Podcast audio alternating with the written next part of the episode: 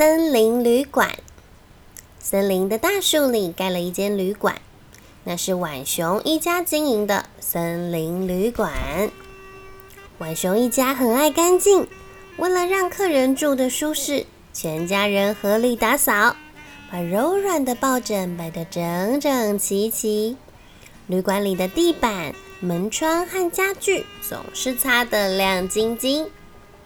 负责种花的是妈妈，这是旅馆很自豪的花圃。看到那些粉红色的花朵吗？妈妈每天都很用心的照顾哦。厨师爸爸每天一早就到森林里去采集料理的食材。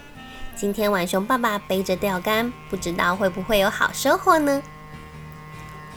旅馆里的总经理是爷爷，他站在镜子前，仔细系好蝴蝶领结。好了。今天也要为客人们提供完美的住宿时光。小孙子马龙站在爷爷身旁，也系上了小小的蝴蝶领结。今天会有什么样的客人来呢？第一位客人是蛇先生。有没有细细长长的房间呢？爷爷满脸笑容的回答：“欢迎光临森林旅馆。”我们会为您准备最合适的房间。爷爷带着蛇先生到细树之房，低低的天花板让人觉得很安心啊。蛇先生试躺在用五张小床拼起来的超长的床上，哇，好放松哦！我一直梦想可以全身都伸直，好好睡一觉。第二位客人是大熊先生。他弯下腰，轻声细语的问：“我的个头很大，不知道有没有我住得下的房间？”总经理爷爷回答：“当然有了，我们有最适合您的房间。”爷爷带大熊先生来到树干房，这是旅馆里最大的房间，桌子和床都是大熊用的尺寸。哦，我爱上这把椅子啦！大熊先生开心的坐在摇椅上摇来晃去。第三位客人是猫头鹰太太，她撑着阳伞，戴着墨镜，专挑有树荫的地方走过来。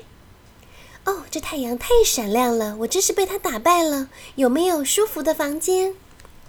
爷爷回答：“有的，请您住有落地窗的那个房间。”马龙听了吓了一跳，说：“咦，可是爷爷，那间房间太阳光不是会直射进来吗？”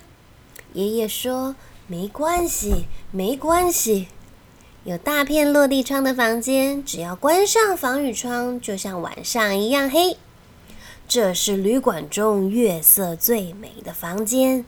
等太阳下山之后，我会为你打开防雨窗。”爷爷这么说。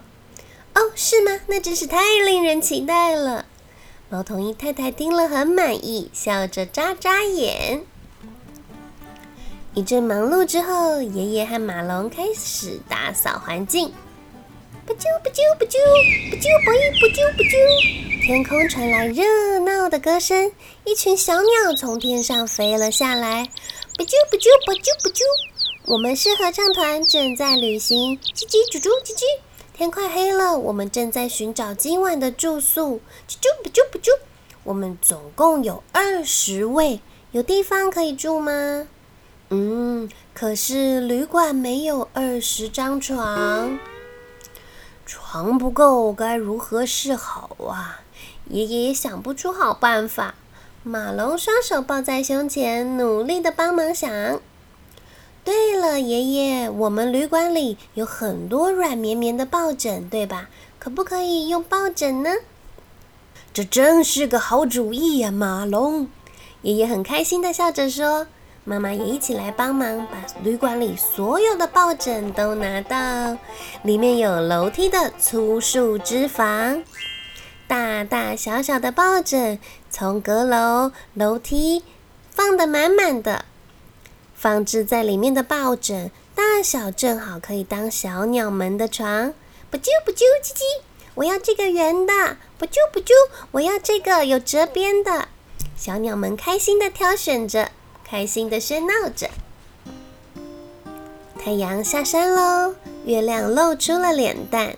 好了，接下来是大家期盼的晚餐：新鲜的烤河鱼、森林的蘑菇与松子酱意大利面。这些是我的拿手菜，请大家享用。浣熊爸爸开心的端上丰盛的料理。厨师爸爸为客人特制的甜点，每一份都以客人的长相做造型，非常受到大家的欢迎。蛇先生拿到的是戴着帽子的蛇状马卡龙，哇，是一模一样的帽子耶！猫头鹰太太拿到的是猫头鹰脸型的松饼，哦，真是舍不得吃呢。接着，浣熊爸爸端上了以小鸟做造型的冰淇淋甜点，谢谢你们这么用心的款待，我们想要唱一首歌作为回礼，可以吗？不啾不啾，叽叽啾啾，叽叽叽叽。小鸟们的歌声回荡在夜晚的森林里，天空有许多星星。时间慢慢的流逝，啊，大家都困了，晚安。动物们回到自己的房间里，做了一个甜甜的好梦。也请猫头鹰太太好好享受这美丽的月色喽。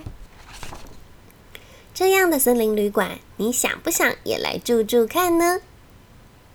故事讲完喽。